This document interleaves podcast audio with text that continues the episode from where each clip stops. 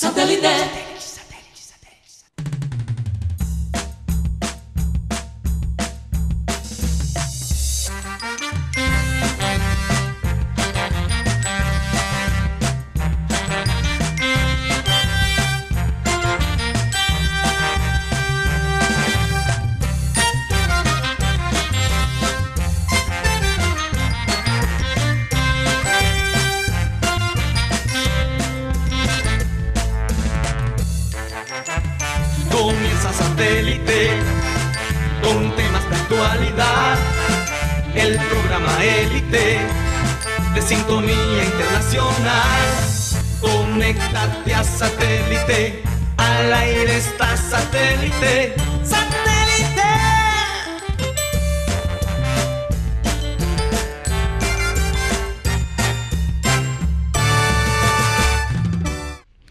Señoras y señores, bienvenidos a programa Satélite. Felices de estar con ustedes el día de hoy, un día lluvioso. eh, el tiempo se ve en los cielos. Y bueno, justo cuando llegamos al estudio, empezó el aguacero acá. Nos bautizaron de una. Sí. Bueno, vamos a darle la bienvenida al grupo que está aquí en la mesa, pero antes recordarle que estamos transmitiendo a través del Sistema Cardenal 1010 AM, que nos pueden escuchar a través del TDT y nos pueden escuchar y ver en nuestras plataformas digitales en www.programasatélite.com y eh, también en Facebook eh, como Abel González Satélite. Bueno, eh, en la mesa está con nosotros hoy Benjamín Gutiérrez, Mateo Gueidos, nuestro querido Yeyito, que es nuestro auxiliar aquí. Y en la producción Benji Bula Tox Camargo, Alan Lara y quien les habla, Karina González. Bueno, eh, vamos a comenzar el programa con la acostumbrada frase y dice así. A veces hay que tomar decisiones que duelen al corazón, pero tranquilizan el alma. Esta vez me pasó a mí. es que cuando llegamos aquí tenemos una rutina y es eh, bajar el volumen a todos nuestros eh, Nuestro aparato. nuestros aparatos, literalmente, porque si no, entonces imagínate cómo hacer. Y el otro día me dieron duro por, por un sonido. Bueno, para que veas. Todos somos seres humanos, no Sí. nos equivocamos. Entonces, de nuevo la frase, a veces hay que tomar decisiones que duelen al corazón, pero que tranquilizan el alma.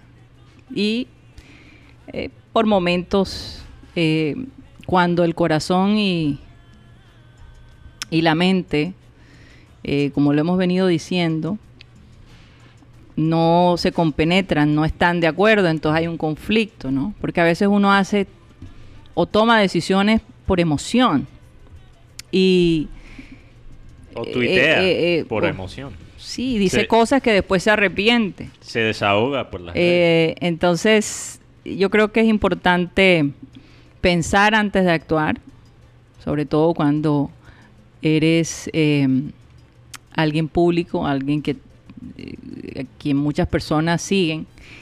Y, y- y este tipo de reacciones podrían hasta desmejorar o afectar la carrera de una persona, ya lo hemos visto. Entonces, bueno, de eso vamos a hablar más adelante. Eh, y simplemente quería recomendarles que si están en un momento difícil tomar una decisión, eh, hay veces que vamos a lastimar al corazón Sí. No, y, y- y eso. y vamos a tener que, que tomar la decisión por encima de, de ese deseo, ¿verdad? Y, lo he dicho, ya hablamos de eso esta semana, es el peligro de las redes sociales, porque te da una facilidad Mm. eh, de escribir y expresar, y, y lo que hace es que minimiza el proceso de pensar antes de actuar. Sí. Porque mira, hay algunas cosas que la gente dice por redes que si antes, en los tiempos anteriores, si la gente hubiera dicho eso públicamente, te, te levantan a, a patadas. Antes se pensaba dos y tres veces antes de decir algo públicamente. Ahora, decir algo controversial incluso te ayuda. Yo creo que hay personas que lo que, más que querer desahogarse, lo que buscan es un famoso, dame un like. Dame un like, exacto. Sí, por- y por eso digo, like- Guti tiene que ponerse una foto. No, pero en una Oye, que por cierto, eh, en estos días hemos estado haciendo las fotos individuales y le gané a ustedes dos. ¿Viste, Guti? Tiene que seguir, tiene que seguir el plan del señor anónimo. Oye, ¿qué de la vida del señor Anónimo? Eh, eh, yo creo Vamos que a ver, él- tenemos, es que estamos conversando con el Sí. señor Anónimo, porque Eh, hay, él- que, hay, que, hay que darle unos parámetros ¿Las allí. partes están cerca o estamos se- lejos? se Estamos cerca. Se pasó demasiado. Sí, yo pero, creo- pero él Sí, va a estamos entrar. cerca. Él va a entrar pronto. Yo va a entrar y va, va a entender un poco la mecánica de la cosa. Oye, yo no sé, no había pensado hablar de este tema de, de primerazo, pero ya lo hemos manejado. Hay una situación que está pasando en las redes sociales. Ah, tú estabas hablando de Juan, yo estaba hablando Sí. de otra. Hay algo que, bueno, pero fíjate, yo, también. yo sí estaba hablando porque yo lo entiendo, Mm. entiendo su posición. Juan da Caribe, un un muchacho que se fue a Bogotá eh, y, y- y- y tuvo mucho éxito en Bogotá y decide regresar a Barranquilla para eh, tener un show de televisión el fin de semana por Telecaribe. Oye, que no es cualquier cosa. No, un costeño no, es, no es fácil. que se vaya a Bogotá y, y que tenga éxito. Hay que, hay que. Sí, hay que fajarse. Entonces el hombre decide regresarse, tiene este show de dos horas, pero en medio de todo, y yo me imagino que como no se, no se sabía si el béisbol iba a venir o no, y finalmente sale, yo me imagino que a raíz de eso, pues las cosas cambiaron y, y los horarios eh, de su programa se afectaron. Y se pone y se enfrenta con un deporte que en la ciudad de Barranquilla y en muchas partes del mundo es un deporte que, que la gente le gusta y que sigue, especialmente en esta época en donde tenemos a tantos jugadores colombianos en los distintos equipos de, de, de béisbol. Nun- nunca se ha visto Nunca una se había- generación Exacto, de de- y, y de gente joven también. Entonces, eh, se ha creado esta, este, este conflicto entre el show de Juan da Caribe al punto de él decir retirarse. Aunque Eh, ya parece que retiró esos tweets, los borró. lo, lo Ya borró no y, y lo, lo expresó públicamente antes de pronto de tener un diálogo con Telecaribe mismo. A no ser, y eso no lo sabemos, que Telecaribe no quiso dar ningún tipo de, de respuesta. Yo, yo creo que Telecaribe sí dijo que iba a sacar un comunicado sobre la situación. Lo dijo Ahora, hoy, lo dijo Eso hoy. lo dijo anoche, si no estoy mal. No sé si ha salido finalmente la- el comunicado. Yo creo que Mira, el comunicado- tenemos a Lucho Torres, que yo pedí. ¿Qué ibas a decir? Yo creo que el comunicado, con lo que con lo que Telecaribe puso el día de, de hoy, yo creo que no hay falta comunicado. 32 años con las grandes ligas, eso le da mucha más importancia y sobre todo que pone un video del señor Giovanni Urshela. O sea, encontramos que... Con eso no puedes discutir. Sí. Y por otro lado, seguramente en el contrato que él hizo, no se estipuló que si se transmitía béisbol, su programa se iba a correr, como pasa en los Estados Unidos. Sí. Nadie en Estados Unidos que tenga un programa de televisión no mira todos los pros y los contras, o sea, las posibilidades, de- sobre todo las, las cadenas que transmiten este tipo de deportes, ¿verdad? Las cadenas na- nacionales. Entonces, eh, no se consideró de pronto en el contrato y él está sorprendido. Sí. Pero entonces cuando él se pone a debatir entre el béisbol y su programa, pues yo Eh, y creo él que... dijo, no, no es nada en contra del béisbol. Él quiso aclarar. ¿no? claro, él estoy- tiene sus intereses Sí, económicos eh, eh, allí eh, también. Él dice, yo respeto y amo y jugué el béisbol. Sí.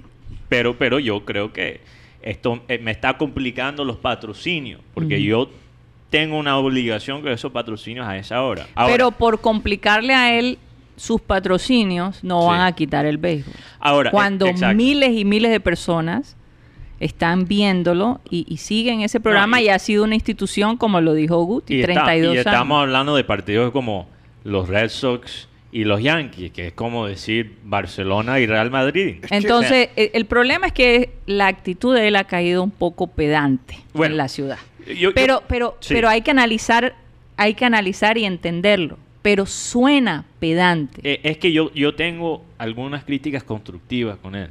Porque yo no estoy tomando, no quiero tomar lados en esta situación. No, exacto. no sabemos todos los detalles atrás de la escena. y él mismo dijo, Pe- puedo sonar pedante, pero tengo que darles mi Sí, explicación. pe- pero lo que pasa es que cuando bueno, no tú, sé si usó la palabra pedante. cuando, cuando tú publicas todo esto, Mm. ¿ok? le echas vaina a, a Telecaribe, dices unas cosas fuertes, unas de- declaraciones sobre, sobre Telecaribe fuertes, y después borras esos tweets y dices que tú solo quieres lo mejor para Telecaribe, aunque las críticas sean válidas, te hace ver falso. Y yo no creo que eso es algo que él quisiera proyectar.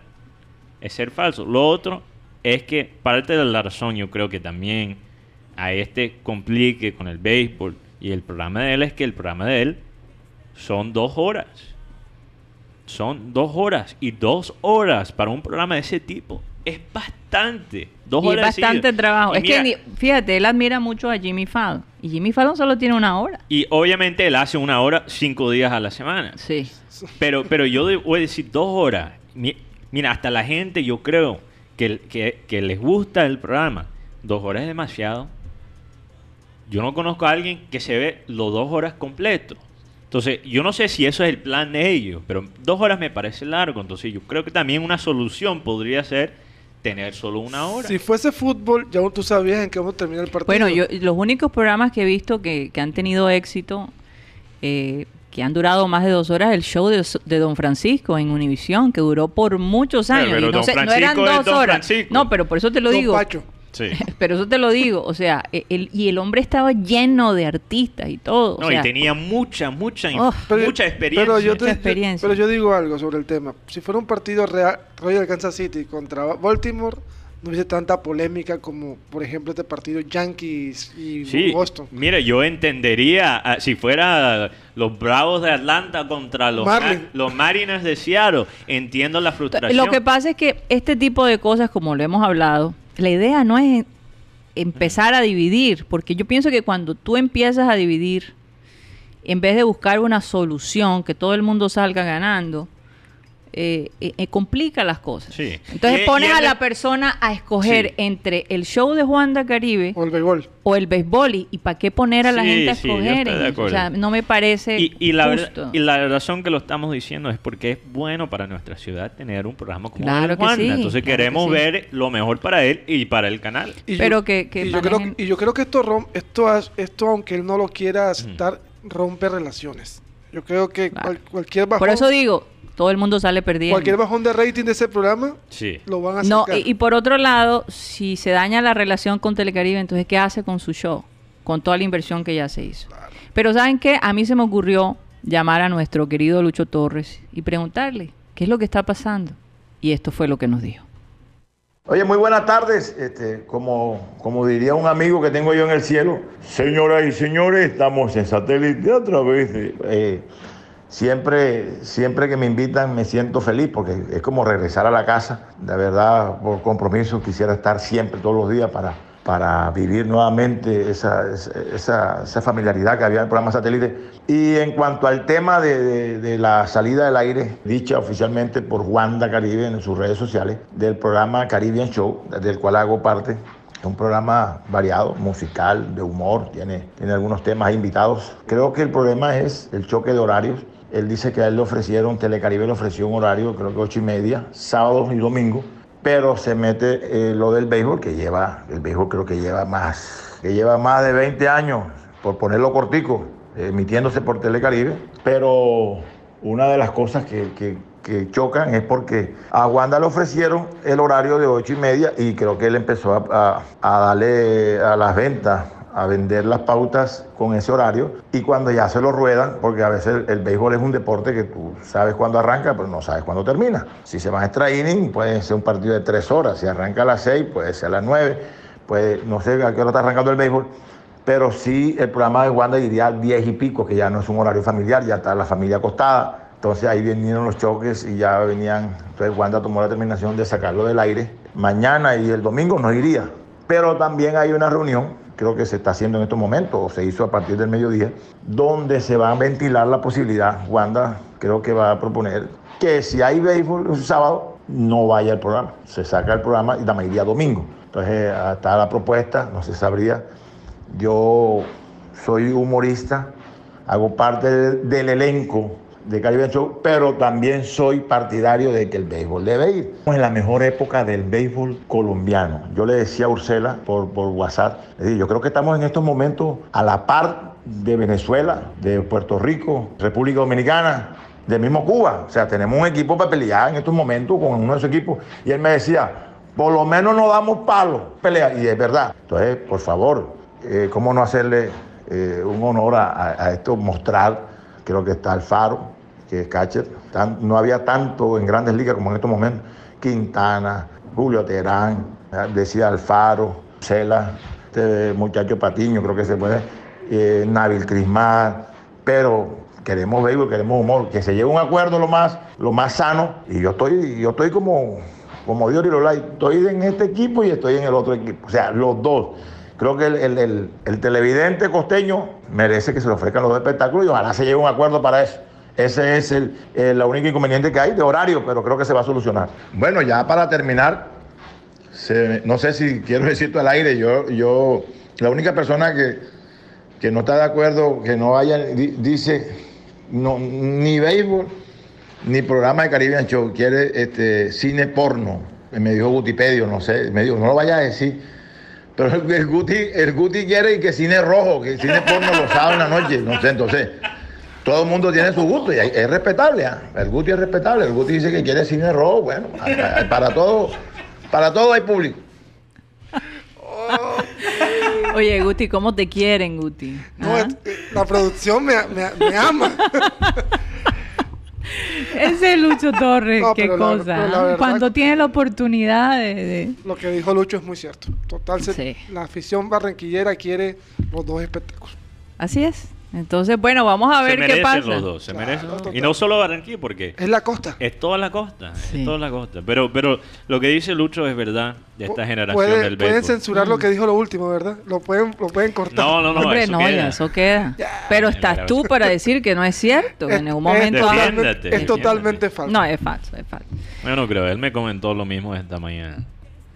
No, no, no, No. empiecen con Yo- su, yo con pens- su yo chiste pensé- raro porque nadie se lo va a creer. Yo Son pensé que él iba, él iba a meter a, a un ex compañero de Oye. nosotros que iba a decir nada de show, solo béisbol. Pero Karina, me, me vas a decir que los cristianos no ven porno. Sigamos, sigamos Va- con no, el- no voy a entrar en ese debate, Mateo. sigamos con la Oye, historia. pero, pero ah, lo que lo que quería cambiando la página un poquito. Sí, bastante, Un bastante. poquito. No, pero todavía hablando de lo que mencionó Lucho, eh, del béisbol de ahora, es que em, hablando con un amigo me contó que un periodista dominicano que trabaja en Miami le comentó, le dijo, lo que está pasando ahora mismo con los colombianos me recuerda a lo que pasó con los dominicanos hace 20 años, 20, 30 años, Fíjate. cuando los dominicanos estaban empezando a formar realmente Jugadores. una comunidad. Sí. Y ahora Porque Lo- los, venezol- los venezolanos se las llevaban todas. No, antes de eso era todavía más allá Y los Puerto cubanos. Rico. Los cubanos. Sí. Y los dominicanos ahora son los máximos en el béisbol. Todavía más allá que los cubanos. Ellos son Bueno, yo, yo me refería en Sudamérica. en Sudamérica, Sí. pero estoy hablando en toda Latinoamérica. Mm. Los dominicanos son los reyes del béisbol ahora mismo. Claro. Y yo creo Sí. que Colombia, si se, se sigue siguen en estos caminos, puede llegar a ese punto. Porque estos muchachos realmente le están abriendo paso a otros colombianos. Y ese, ese vuelve ya un grupo. Un grupo. Entonces ven a un muchacho que tiene el potencial, lo contactan, o sea, eh, se va armando. Además tenemos a Cabrera y a Rentería acá. como experiencia. Y los dos están haciendo... Yo creo que hacía falta algo así. y los dos están invirtiendo en la comunidad. Rentería lo y que está haciendo con el haciendo equipo. la liga aquí en, Sí. en el Caribe. Por ejemplo, a mí me encanta, Rentería está haciendo obviamente el equipo. Y Orlando Cabrera se está yendo para otro camino. Tiene su podcast. Tiene su Con su, podcast con su hermano. con su hermano. Ellos hablan y que los dos fueron Y con peloteros. seguridad que los que ellos si encuentran a Sí. alguien que le ven talento, pues tienen la manera de cómo promoverlo. Exacto, y están compartiendo su base de datos de tantos años de jugar con una audiencia local. Y, aquí. y lo más probable es que se están divirtiendo como nos divertimos nosotros. Exacto. De Eso no hay duda. Ayer, ayer viendo, bueno, sé que perdieron los padres, pero ayer viendo a, A a- a Patiño. El pon- ponchó a Bellinger. Bellinger, que hay que aclarar que fue el MVP, el mejor jugador de la Liga Nacional el año pasado. y se lanza, fue 100 millas o 90 y- 99 millas Uf, por hora.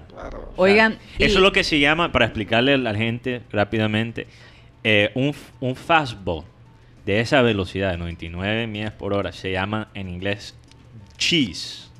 El queso. ¿Y quién El fue el otro que ponchó también con Estamos, ese? eh, eh, no sé por qué, no sé cuál es la historia y tengo que investigar, pero así llaman los lanzamientos de Fastball Cheese. Yo creo que porque dejan hueco, porque son veloces. Es lo, único que me puedo Pero lo que tú, tú decías algo sobre Patiño y yo, yo viendo la posición, la verdad yo veo a Patiño mucho más suelto que el primer juego. Y los primeros dos partidos, que ya he jugado dos. Oigan, y haciendo otro cambio de frente, bueno, el partido de ahora Falta nueve minutos, ¿verdad? Muy- Barcelona contra Vayan, Bayern Múnich, sí. que me gusta mucho Bayern. Muy importante. Eh, Yo no sé, yo creo que me voy a ir esta vez con Bayern. Ayer, tu- tú- ayer, yo, yo creo que va, va a ganar Bayern, ayer pero sí, po- Guti. podría pasar algo histórico. Que Después tres, vamos a decir el pronóstico que, para ver qué. que tres técnicos alemanes estén en la semifinal de la Champions. Porque, Porque, serían Tuchel, Na- Na- Nagelsmann el- Nagelsmann, y este señor, el, tel- el del, el del Bayern, el del si Bayern. clasifica. Ok. Y recordemos que si también Mm. clasifica el City, este estaría Guardiola, que estuvo en Alemania. Entonces sería una... Claro. una- Cuatro alumnos y Sí. estudiantes de, de la escuela alemana. Y recordemos que Tuchel fue técnico en ediciones menores de Nagelsmann, Sí. porque Nagelsmann se retira del fútbol por las lesiones y él fue su ayudante. Y hablar de Nagelsmann no es hablar de un técnico veterano, 33 años. Muy joven, muy joven y juega un fútbol sabroso. Pero-. Oye, pero ustedes cómo ven al, al, al Barça? Es que, es que iba a hablar de eso. eh, Porque eh, hablar de Barça mm. hoy en día es hablar básicamente de Messi. Antes esa frase de, de más que un club se alineaba perfectamente no solo con la filosofía de Barça, pero lo que se veía en una cancha. Era más allá que fútbol, era arte. Y el Barça que vemos ahora es completamente Messi dependiente. es Mesiarte. Que, que no es, que no es malo estar dependiente de, de uno de los jugador- jugador- mejores jugadores de todos los tiempos, si no el mejor. Mm. ¿Y tú qué piensas? ¿Qué pienso yo? Que este Barcelona mm, es, es, es como esa persona que un día la ves tú vestida de gala, Mm. pero otro día la ves tú en, en harapos. O sea, no sabes Mm. cómo, se va, cómo se va a ver. Pero también se ve como, como un equipo que ya necesita gente nueva. Sí, necesita un recambio generacional Sobre todo gente- Un recambio. más gente Ga- joven. gana o pierde, necesitan. Lo, un- un- primero que tiene que cambiar Barcelona es Mm. volver a la filosofía de la masía. Sí. No, no ir a comprar jugadores por ciento y pico de millones. Por ejemplo, compraron a Dembélé en ciento y pico. Compraron a Coutinho, sí. que podría hoy ser su verdugo. Porque él está en el Bayern. Mm. Y si Bayern gana, entonces Coutinho... Oye, se- Cutiño, ¿ah? Y el otro es, es, mm, si no estoy mal, el otro es Griezmann. este jugador la- me produce alegría y tristeza a la vez. que está en la banca. O sea, me Mm. parece que aquí yo veo en el Barcelona una Messi dependencia, no solamente en la, en la parte del, del fútbol, sino Mm. en la parte de decisiones por fuera del fútbol. Yo, yo estoy de acuerdo, pero quiero resaltar una cosa específica de esto. Porque hay- con el Barça podríamos, creo que, dedicarle toda una hora. Mm. Pero vamos a, a enfocarnos, yo creo que en la parte más importante. Y es el- un poquito el legado de Messi. Y yo creo que este, como, como lo dijimos con Neymar el otro día, este mes de fútbol, est- esta semana y medio de fútbol, de Champions, tiene un impacto en el legado de Messi y cómo la gente va a recordar a Messi. Porque hasta ahora el mejor Messi que hemos visto ha sido el Messi libre, el Messi que no, que no tenía la responsabilidad de ser el capitán. Mm. Podría ser ídolo, pero no tenía que ser el capitán. Tenía muchos ahí para apoyarlo. Y ahora casi todos se han ido. Y queda él. Y Mm. todavía es el ídolo. Pero vamos a ver si él es el capitán. Porque yo te digo, de lo que yo he visto en los últimos años, el Messi que juega en partidos con mucha presión, no, no, es el mismo. no es un Messi que, que produce.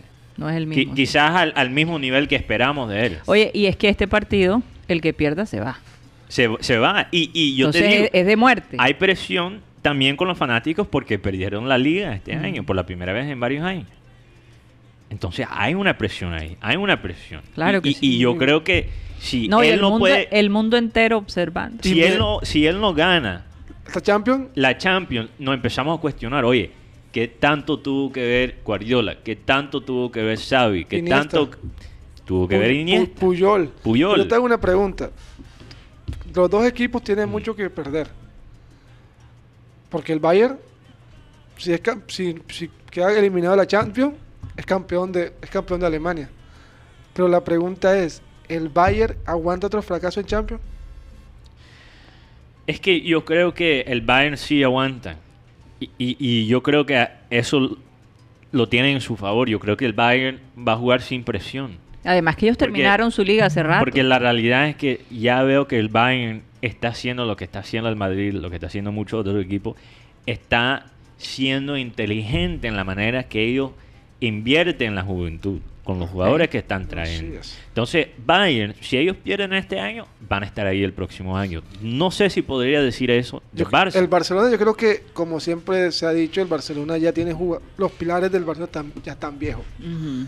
Y no tengo nada en contra de Tran- sino, pero por ejemplo, Piqué ya no es ese defensa que funcionaba.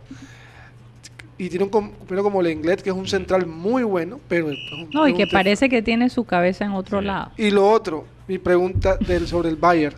Sobre el Bayern también tiene es algo que me gusta mucho del Y Bayern. que ahora es puro chantaje. ok, es viernes, tranquilo. Pero a mí me gusta Tía mucho.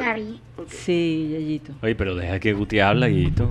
Bueno, pero es que a veces él tiene que entrar así Yo porque sé, si pero no- todo el mundo corta a Guti. Deja, deja que Guti habla y Adelante. A a mí me gusta algo del Bayern y es que el Bayern ha mantenido una filosofía con, con, Hen- con Guardiola, Henke, Mm. Ancelotti. La, la, como decimos aquí, la abrió un poquito con Kovac, pero volvió con este técnico nuevo. Sí. Y es que el, el Bayern se mantiene en Ni siquiera sabes el nombre del técnico nuevo. Flick, no me acuerdo si es Flick, no me acuerdo, la verdad es un nombre raro. Ajá. Pero más que un técnico, ha sido un amigo del, del grupo. Fíjate. En Mira. cambio, Kovac era un técnico que le dijo a James, Muy te técnico. puedes ir. Sí. Pero, pero este señor, Hans Dieter Flick. Así se llama. no me equivoqué, Flick. Flick. Así que buen partido el de hoy y el de ayer, la verdad, me pu- puedo destacar que se está acabando la historia del cholismo. Mm. ¿Y qué El es el cholismo? El cholismo es ganar, ganar como sea. Mm. Y, Ganar eso- como y el fútbol no es ganar como sea. Oigan, ok, eh, Google, ¿qué significa cholo? Aquí está la definición de cholo, persona americana que es mestizo de razas blanca e indígena y en el que generalmente prevalecen los rasgos étnicos indígenas. El cholo es indio. Mm. Es indio, sí. Oigan, eh, de todos modos quería decirle a la gente que nos sigue digitalmente que hoy tomamos la decisión de hacer el programa hasta las 2 y 30. Sí. Para que sepan eso y no se sorprendan. Solo por hoy, por el partido. Solo por, precisamente por el partido. eh, es un partido importantísimo, entonces, que además nosotros queremos poder ver. Sí. tía Cari, Sí, Yeyito. tía Cari, ¿podemos ir a comerciales y ya regresamos? Absolutamente. Vamos a comerciales y ya regresamos. Continuamos con programa Satélite transmitiendo desde Sistema Cardenal 1010 AM y TDT también. Bueno, Mateo, eh, ¿quiénes han sido los oyentes más destacados el día de hoy? Bueno, un saludo para Cristian B. Oye, Mm, estaba regresó perdido. Cristian B. Estaba un poco perdido el necio. Eh, Luis Caballero, Enrique Martínez, Nicolás Acosta, Fernando Vuelvas, Gloria Rada, Rebeca de la Osa, Jorge Álvarez, Alexander Iglesias, Frank Rivera, Pedro Pico, José Gregorio Ruz y Jesús Puerta. Eh, ¿qué, qué le dije a Jesús- José Puerta el otro día? Perdón, Jesús. te- José Puerta González. bueno, eh, también un comentario aquí de Enrique Martínez. Él dice, ahora jugará el mejor equipo del mundo, el Barça. Parece que es culé. Fue la frase que dijo Eh, Vidal. Parece que es... eh, Bueno, vamos a Eso es lo que dice Vidal. que- Vidal dice, va a, vamos a, ju- va a jugar el mejor equipo del mundo contra el mejor equipo de Alemania. Chicos. Uf, Sí, ¿qué- controversial. qué pasó? pero, pero rápidamente, Tox, el otro comentario. ¿Qué piensan de ese humo que, sal- que salió hace días que Cristiano Penaldo, así dice Enrique, no yo, Enrique lo dice así, Ajá. iba para el Barcelona? Ah, Esas son la- las, las cositas de, Acuérdate que de Jorge ah, Méndez. A, a quién fue? ¿A qué? A, los, a los que juegan básquetbol. Mm. Dijeron, aquí no vamos a hacer ningún anti ningún examen de, de doping ni nada porque no se sabe si algunos jugadores de básquet están Ah, para bajar la ansiedad. ¿Y tú crees que la prensa también se está metiendo su berreta en time? Es lo que estás diciendo. el, No hu- sé, no el sé. humero. Ah, El humero. Yo creo No que es puro humo, puro humo. Y yo te digo, Jorge Méndez, oh, ese man es Se mueve. tremendo. Y ponme la cortina ahí de teorías conspiratorias, porque yo tengo una teoría. Pero le metemos un poquito de, de humo. Y ahora las teorías conspiratorias de Mateo. Mira, esa vaina de Cristiano Ronaldo para Barça, tú sabes lo que es. Él, Jorge Méndez, él escribió ese artículo, se lo mandó a la prensa española, porque le están subiendo el precio a Ronaldo. Porque Ronaldo, acuérdense que tiene 35 años. Mm. ¿Quién va a pagar 50, 60 millones para un jugador de 35, 36? Ya está bajando. Entonces él lo está haciendo. Mira, Barça está interesado en él. Sí, Eh, los chinos no tienen que pagar todavía más por eso. Es- ese artículo es estratégico para subirle el precio a Ronaldo. Y se En ese momento, vamos a darle chance a Tox que nos quiere Sí. decir algo. Adelante. Eh, Tox. bueno, aprovecho el momento para darle una razón a nuestro querido Mateo de parte de nuestro security man de allá abajo. Este dice que Mateo, él, él lo estuvo escuchando cuando dijo que Mateo se agitaba mucho, que llegaba acá caminando y todo eso. Entonces le mandan a decir a Mateo que lo que le falta a él es caminar bastante toda Barranquilla. Ah, ese es el security man que me estaba llamando gringo, ¿verdad? Ay, caramba. Ah. Oigan, eh, antes de, de entrar con más noticias de deporte, pues fíjense que ahora ya la mayoría de los países en Europa y en el mundo, si usted quiere viajar, le van a pedir que se ponga, eh, que se haga la prueba de COVID. Y algunos van a darle 14 días de cuarentena. Vamos a tener un pasaporte biológico, básicamente. Sí, sí. Ah, o sea, y prueba. además, si tú, si tú no, yo no sé, me imagino que ahora los certificados de vacuna uno tiene que llevarlos traducido al idioma eh, de donde vas a viajar. Los franceses están bastante complicaditos, ¿ah? Mm. porque ellos como se ha disparado increíblemente, como estaban pasando la chévere mientras todo el mundo estaba escondido. Ok. Y vamos a Francia, pero te digo una cosa, la cogieron tan suave que ahora que van a entrar en una estricta cuarentena, los ingleses que están allí quieren salir despavoridos, se quieren ir de Francia y han creado un atrancón tremendo en, en, las, en, lo- en los trenes, en el Canal de la Mancha, Sí. en el tras- bueno, ¿qué- ¿qué, no ha pasado? Allá eh, es más de 150 mil personas queriendo salir. Quiero hacerle una pregunta a. Google. Ok, Google, ¿cómo se dice no estoy pringado en francés? En francés se dice Je ne suis pas sous. Je ne suis pas sûr. No estoy Vamos a, pringado. vamos a ver si Cyril eh, Gaidos no- no- nos dice si eso fue correcto. porque- No, e- je ne suis pas sûr. No estoy pringado. Así se dice. ¿Qué? ¿Qué? ¿Qué? No estoy pringado. Así se dice en francés. Ya saben. Si ven Sí. un francés por ahí, no estoy pringado. Ah, hacer así. Pero Entonces, eh, eh, los que están pensando en viajar, tienen que hacerse, me imagino que son dos días antes la prueba y algunas veces se las van a hacer al llegar. Oye, yo me imagino que Colombia también estará exigiendo que los que vengan de Estados Unidos, de Europa, traigan su prueba. Mm. ¿Cómo se irá a manejar eso? Pero como tenemos los aeropuertos cerrados, ni siquiera han mencionado cuál va a ser las, las eh, digamos, las... Porque todos los países de Europa y Estados Unidos, Estados Unidos mismo está pidiéndole a los colombianos que tengan su examen de, de COVID. Si no, no pueden entrar. Yo me imagino que a nosotros nos tocará hacer lo mismo. Ay, gracias a Dios que no hay vuelos. Yo te digo, cuando yo camino al estudio y yo siendo gringo, veo a alguien me- con media pin- medio pinta ahí de gringo, aire gringo, aire americano y me da como náusea. No, pero Me- me- tampoco. Está- Veo a alguien con una gorra de los Marlins y me pongo nervioso. Pero te lo digo es porque muchos, muchos gringos, ellos no han podido salir. Bueno, pueden salir, pero no pueden regresar eh, con, con los vuelos humanitarios. O sea, eh, hay vuelos de Entre salida. comillas, humanitario. Hay vuelos de salida. Tumbaritario. Oye, Guti está avispado, ¿ah? Se está dañando Guti. No, no, no, no. Oye, es un vuelo de un solo trayecto. Sí. No regresas. Entonces, los que se vienen para acá es porque me imagino que eh, me imagino que estos vuelos exigen cierta, eh, ¿cómo se dice? Información sobre la vida de la salud de la persona que está Bueno, viajando. hablando de vuelos, otra no- noticia que salió el otro día es que aquí en Barranquilla hay un laboratorio de marihuana medicinal oficialmente. O sea, en Mm. Barranquilla, es- esto salió en el tiempo. No, esa no. En, en- en- Esa no es. esa no, porque no es fumarla. Es, es Es la por otra. la boca, por la boca. ¿Cómo se Sí, dice? o sea, es la medicinal. Consumirlo, es la medicinal. Bueno, Oral. Sí, oral, Oral. no renal, Guti. No, oral, medicina oral. Me refiero a eso. No, gracias por aclarar. Por la boca significa oral. Pero, pero lo quería aclarar porque en California, por ejemplo, la marihuana medicinal incluía la, el Baretta Time. Happy Oye, y, y otra de las cosas que se anunció, algunas personas van a estar bastante contentas, otras no muchas, no muy contentos, pero eh, y, y van a entender por qué no muy contentos. Eh, los moteles se abrieron en la ciudad de Barranquilla. Entonces hay un grupo de, hay unos fans que están, pero celebrando que se abrieron los, los hoteles, pero quién sabe cómo va a ser la... Y es que tengo que explicar para la gente que, que no sabe, eh, eh, de todos modos, los moteles de los que estamos hablando son los sitios donde eh, algunas personas van a tener encuentros que no quieren ser vistos propiamente por su pareja sentimental.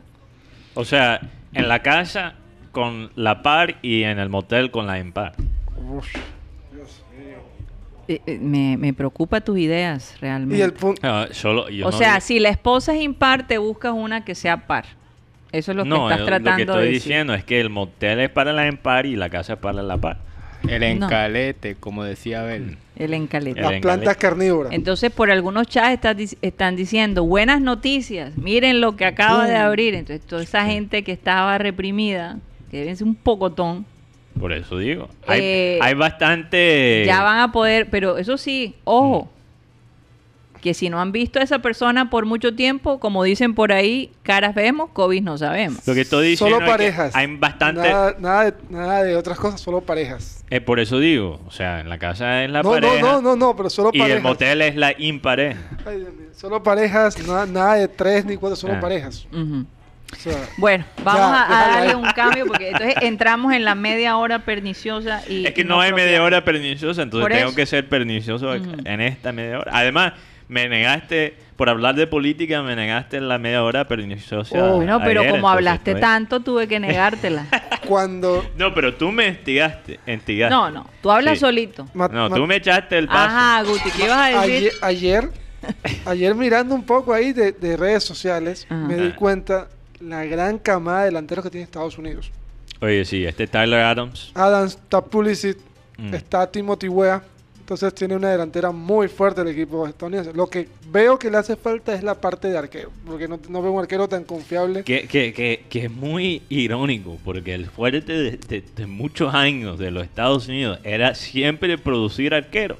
Y ahora no se ve un arquero por ningún lado. Aunque creo que Todos los buenos el- se han retirado. El último es el chico Stephens, que juega, que juega creo en Hoffenheim y es un arquero muy poco seguro. Pero de resto no se ve un arquero que tú digas, uy, Estados Unidos está firme ahí. Sí, o sea, nuestro mejor jugador en, los en, el- en la selección, digo nuestro, a- aunque Ah. le doy preferencia a Colombia siempre, quiero, quiero aclarar. Oye, Eh, eh, y, y ahora que dices así, pero- cuando pero estás espera. en Estados Unidos. ¿Vas a seguir hablando de los gringos como hablas? Uh, sí, sí, yo se lo digo de De frente. de frente. Ah. Lo que yo digo en español también se los digo a los otros gringos en inglés. Yo en ese sentido soy consistente. Pero, pero por muchos años el mejor jugador de la selección americana era Tim Howard, un, un arquero. Por como unos tres o cuatro años él era el mejor jugador. Y ahora no se encuentra un arquero por ningún lado. Mm. Ahora lo que quería destacar es que Tyler Adams, que metió el gol ganador contra Atlético Madrid ayer, eh, que, que mostró más eh, definición que, que el propio Neymar. Ah, Yo vi un artículo diciendo, ¿podría Neymar ser como Tyler Adams? Tan enfocado como Tyler Adams. Como yo lo sé. Y eso lo, lo vi en, eh, no sé, creo que es una, un sitio web americano. Eh, obviamente se estaban, eh, era una broma, Pero no, digo una no cosa, era un, ti- te un digo una titular en cosa, serio. el remate de Tyler Adams no iba para adentro. El remate golpea a José María Jiménez Sí. y descontrola al arquero. Pero la- No, claro, pero, pero lo que quería, el punto que quería resaltar es que el sistema de Red Bull en producir talento joven funciona. Este pelado Tyler Adams estuvo en el, estuvo en, en el equipo eh, juvenil de, de los Red Bull de Nueva York. Y él pasó por los varios niveles, vieron el talento de él y lo mandaron para Alemania a los 16, 17 ¿Qué edad años. tiene? Tiene 21 años. Ah, Él es, de, él es de- de Nueva York, por eso él empezó con la academia de los Red Bull en Nueva York. Pero es que, eh, eh, o sea, el, el sistema de Red Bull se ha vuelto la nueva masía. claro. Oye, ahora mismo son los mejores portadores de talento en Europa. Y eso está haciendo en Brasil. Están buscando llevar talento joven allá a Alemania. Y, y por eso yo digo, yo creo que vendimos a César Haider a Red Bull por un precio demasiado bajo, porque si Red Bull en Brasil quiere a César Haider es porque hay algo especial de ese pelado, le, le debimos cobrar doble. Claro, totalmente. Y aquí menospreciado por el Junior. Menos, pero también te digo algo que de César Haider, y es que en este momento este jugador es un prospecto de Colombia, porque está en selección Colombia y todo. Pero Junior ha sido muy inteligente, y esto es algo que muchos equipos no hacen, es guardarse un porcentaje de Mm. 30 a 20% sobre futuras ventas. Por ejemplo, mira que el Medellín vendió a su mejor jugador, Andrés Ricaurte, por un 50%, o sea, y tiene un 50% él y el equipo contrario tiene 50%. Porque los negocios ahora se están moviendo es con el porcentaje que me queda a mí. Sí, los derechos de los jugadores. Eh, yo quería, para concluir con el fútbol, Por favor. ¿Cómo vamos? ¿Cómo vamos? no tienes que ser tan directo, cariño. ¿Cómo vamos? Lo último que iba, no sé, ¿cómo está el partido? Eh, oye, Guti, no, no, Está cargando. tú eres Gutipedio. Uno a uno. ahora yo Uno lo- a uno. Uno a uno ya. Oye, empezó con todo el. ¿Quién el metió los goles? Por, por, el Barcelona, Alaba Autogol. Álava. con autogol. Autogol de Lava. Y Autogol de Müller por Bayern. Müller. No, Müller. Que, eh, que Müller con Barça, aunque Müller se ha vuelto suplente, él con, cuando juega contra Barça siempre va a otro nivel. Bueno, lo último que quería decir del fútbol es que va a salir este documental este mes por Amazon Mm. eh, de Tottenham. Y aunque el Tottenham como equipo nunca me ha interesado, Lo vas a ver. lo voy a ver. Porque el show de ese documental definitivamente es un tal José Ah, Mourinho. ok. Ahora, yo digo José Mourinho, pero en, el- en los comerciales para, para el documental él dice que todo el mundo dice su nombre de la manera incorrecta. Él no es José Mourinho, él es José. José Mourinho. José Mourinho. Mau- Mourinho. Que José es la manera como decirlo en... En, en, en, En portugués. portugués. Entonces también... Seguramente lo- los brasileros sí lo Eh, pronuncian. Y, pero mi parte favorito de- del trailer, y, y aquí termino el punto, es que él dice a- al grupo del Tottenham, ustedes son unos pelados, me, me caen súper bien, son buena gente, pero los que son buena gente nunca ganan. Y, me, y quedé picado, y yo dije, joder, ese Muri- yo Sí. voy a ver esa vaina con- de, de principio hasta final. Oye, me lo voy a- ¿y qué diferencia como piensan los japoneses? Yo, yo recomiendo este fin de semana El robo del siglo. el el robo robo del siglo. Por, Ah, Nef- sí. por Netflix. va Por con Netflix. Andrés Parra. Fíjate. Ah, también tienen... Ah, hay que verlo, hay que verlo. Semana es un... Eh, lo- los japoneses piensan completamente opuesto a lo que está diciendo Mourinho, porque yo sé que hay veces que uno dice, bueno, ¿por qué los japoneses serán tan meticulosos? ¿Y por qué mencionamos los japoneses? Porque aquí mencionamos cada rato los japoneses. Sí, lo, lo mencionamos por, por la conexión que nosotros tenemos a raíz de haber estado en, en el, en el terremoto más fuerte que ha tenido la historia de este mundo. Uno de los, creo que es el terremoto más fuerte, ¿no, Mateo? Creo que es catalogado como O sea, el más fuerte eh, el más fuerte que se ha grabado, que se ha grabado. sí. digamos. por lo si no estoy mal. Eso es posible. Pero eh, la gente dice, pero ¿por qué ellos serán tan meticulosos? Tú ves el origami, todo es perfecto, tienes que hacer los dobles perfectos, todo El es sushi. el, el cuando el sushi, cuando te sirven el sushi, entonces incluso donde te ponen la comida en Japón mismo, uno le provoca guardar los recipientes, porque todo es tan perfecto, tan bonito, tan bien No, puesto. fíjate, el, el más Ajá, ¿cuál fue fuerte el más fuerte? parece que fue en 1960 en Chile. Ah. El terremoto de Valdivia. Recu- recuerda que ¿Cuánto fu- fue el...? Nueve- entre 9.4 y 9.6. Recuerda- Pero, pero ese de Japón es uno de los Sí, más porque fuertes. el de Japón es 9.5. yo, O yo sea, que estuvo ahí casi. yo, yo recuerdo la frase del presidente de Chile que es, porque no tenemos nada, lo haremos todo. Recordemos que eso fue dos años antes del Mundial de Chile, Mm. ese, ese, ese terremoto en Fíjate. El de, el de Japón es el número 4 en la En- historia. En, la historia. Bueno, entonces el uno de los de Cinco, los terremotos más fuertes que ha tenido Oye, fíjate, Chile el ha mundo, tenido nosotros dos. nosotros Chile. estuvimos ahí. Chile ha tenido dos de los cinco. Valparaíso, Chile, en 1730. Ah, no, pero Wow. hasta ya no, no, no grabé Imagínate. todavía. no- Bueno, mira lo que les iba a decir. Casi, casi. Entonces, para no, des- no desenfocarnos, Hay un término que ellos utilizan que es el ter- que, se, llama así, shokunin. Shokunin define a un artesano y es basado, porque ellos son perfeccionistas, porque eh, su creencia budista les enseña a pensar primero en los demás antes de ellos mismos. Es muy bonito. Entonces tú, por ejemplo, en el metro, tú consigues, eh, por ejemplo, hay barandas de, de- de distintos niveles para las personas de distinta estatura. Son detalles como esos. Eh, para ellos, eh, y, el- y además que en Japón el servicio en general es sencillamente espectacular. Yo no he visto nada, nada semejante. Al punto que, por ejemplo, si está lloviendo y necesitas conseguir un taxi, Mm. te llevan con un paraguas y te consiguen el taxi. me encanta son, eso. Son esos detalles que, eh, eh, porque ellos consideran que los seres humanos son importantes. Pero tú sabes que, eh, tú sabes de dónde yo creo que viene eso, Mm. porque la cultura japonesa, claro, se basa bastante en la religión budista, que el, el budista se habla, del, del muer- la muerte del individuo, básicamente, ¿verdad? que somos una, una ola en un mar. O sea, el- la ola existe como una cosa individual, pero todavía es parte del mar. ¿ok? Pero también hay, la- hay los conceptos Shinto de Japón, que es como la región eh, regional, porque el budista viene, el budismo viene de India. Y ahí cada vaina que tú ves, un árbol, un lago, todo eso es cuidado por un dios.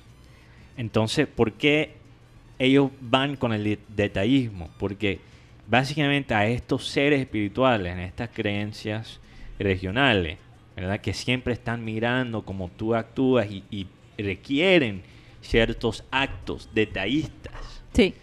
Pero también creo es que podemos precisamente, aprender de ese eh, es precisamente eh, algo que preocupa incluso eh, por estos días a los japoneses y es que los jóvenes de hoy en día eh, no están tan enfocados a, A ese tipo parte. de detalles. Ellos están pensando más en sobresalir en su carrera, en, en de pronto eh, explorar más el mundo, en fin. Entonces se ha ido perdiendo. Y por ejemplo, hay un, un restaurante de sushi que este señor, eh, ya les voy a decir, él se llama Jiro Ono.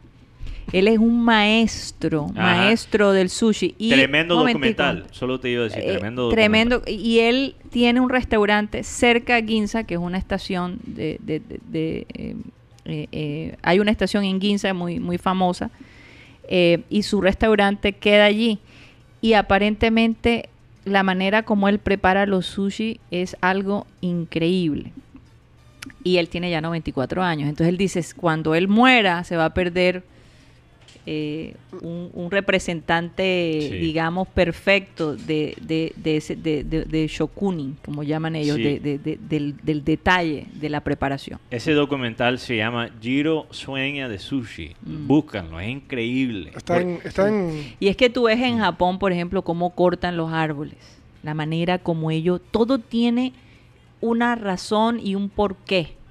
No hay nada, ahí tú no ves que Sí. se desperdician las cosas, todo es de una manera organizada que, que- que hasta a veces eh, eh, eh, de, de verdad no sabes ni, ni qué hacer. Pero tú- conectándolo a nuestra región, perdón Guti, antes que eh, tú digas tu, ahí tu comentario, yo sé que estás esperando tu turno, pero lo que pasa es que si tú miras este, este hombre japonés, Jiro, haciendo su sushi, yo noto Sí. la misma alegría que veo en la gente caribe de aquí cuando, por ejemplo, están haciendo un sancocho. O están La- tejiendo un sombrero, O- o- por ejemplo. Exacto, pero aquí con la comida también nosotros somos muy detallistas con esas cosas. Entonces, si lo podemos hacer en la comida, en preparar un sancocho, lo podemos hacer Pero en otras cosas esa es la diferencia de la cultura japonesa, que ellos no solo lo aplican a la comida, ellos lo aplican a todo Sí. en su vida, a todo, eh, hasta, absolutamente todo. hasta se pasan, porque Se hay, pasan hay, hay, hay burdeles ahí donde te básicamente tú vas y pagas para que te den un abrazo. Demasiado detallista. Sí, ¿eh? demasiado. Pero, pero fíjate, es que ellos siempre están pensando... Y, Es eh, verdad, Gusti, ¿por qué te estás riendo? Es pero es que yo te digo, hay que aprender de las distintas culturas. O sea, en vez de decir, pues, esos, esos japoneses sí son complicados. Si son locos. Va- vamos a ver qué podemos aprender de los Ah, Hay japoneses. que coger de cada cosa. ¿Verdad? Y, y- crear y sacar lo bueno, porque ellos también tienen su, eh, eso sí, ellos no rompen las leyes, no hay excepciones, lo vivimos nosotros. Yo no, eh, un- una chica de- de- del, del- aeropuerto nos dijo, no, yo no puedo romper las reglas por usted, porque eh, eh, eh, usted me está pidiendo que yo rompa las, no, yo te estoy pidiendo que hagas una excepción dada las circunstancias. Estábamos en medio de un terremoto y, y- y ella no quiso. eh, una historia bastante larga que no vale la pena contar, pero Ah, entonces, ¿por Pero- qué la empezaste? no, pero que lo que te quiero decir es que cuando ahí es donde, donde hay ese choque, esa decepción, ¿verdad? De, eh, porque cuando tú admiras tanto una cultura Sí. y de pronto ves ese lado como que, que no quisiera saber Ah, es que y cada te cultura, enfrentas es un poquito fuerte. yo siempre lo digo, cada cultura, cultura tiene su desastre. Lo que Mm. pasa es que algunos son mejores escondiéndolo y nosotros no somos tan buenos escondiéndolo. Debe ser por eso. Mientras los gringos hasta ahora eran expertos en eso. En tapar. Guti, ¿tú, harías, tú irías a un burdel donde te dan un abrazo, No. ¿no? No. Ni siquiera, no es nada sexual, solo es un No, no, abrazo. no, no iría. Te acuestas con una pelada y solo te Pero abrazas. yo, yo hago una pregunta. Inocente, yo hago una pregunta. Mm, Se pensó que Japón había podido cambiar mucho cuando pasó las bombas de Hiroshima y Nagasaki, pero Japón siguió siendo la misma cultura de respeto y estas cosas. Y no, te voy bueno, a hay decir muchos cambios entre... Y, y yo otro día podría explicar los cambios entre Perdón, porque no pero sí te, voy, tiempo. sí te voy a decir Mm. que cuando tú llegas a Japón, tú terminas involucrándote su cultura y, y- y siguiendo su, su ritmo. Es una Sí. cosa increíble. No, Una la bomba increíble. sí cambió muchas cosas y, y, bueno, Mateo. como digo, lo dejamos para otro día. Sí. Mm. Eh, Mate, eh, aquí investigando un poco de la cultura japonesa, encuentro que las tres claves, las tres claves de la disciplina según la cultura japonesa son el orden, la limpieza y la puntualidad. Ujú, Así es. En, Colo- Así mismo en, es. ¿En Colombia cuáles son? en Colombia. Hacemos la pregunta para, para el martes. Sí, pero yo te digo una cosa, por ejemplo, a mí me impactó mucho cuando Japón pierde el partido con Bélgica, que ellos cogieron ese lugar, lo limpiaron y dejaron una nota, gracias por todo. Pero hay un comentario del No, técnico, cada rato están pasando ese meme. hay un técnico del el técnico hace un comentario y dice, ¿por qué, por qué mi, por qué mi jugador no agarró al otro jugador de Bélgica? Mm. O sea, pero, pero Hay que tener limpio. malicia también. Eh, hay que tener un balance entre orden y malicia. ¿Tenemos tiempo para poner la canción? Pon un momentico la canción. ¿Cuál es la Sí. canción que habías escogido Yo, hoy? yo, ¿Y para escu- quién es? Yo, yo... Pero rápidamente. Sí, bueno, ok, rápidamente. Eh, quería dar esta canción porque vamos de puente y... Tres días, oye. Tres días. Entonces es la palabra de Dios Ajá. de Rubén Blades con Fania Osters. Ok, vamos a escucharla un momentito. melancolía y decepción. Adiós, tantas veces dijiste adiós ¿Cómo se llama? para luego procurar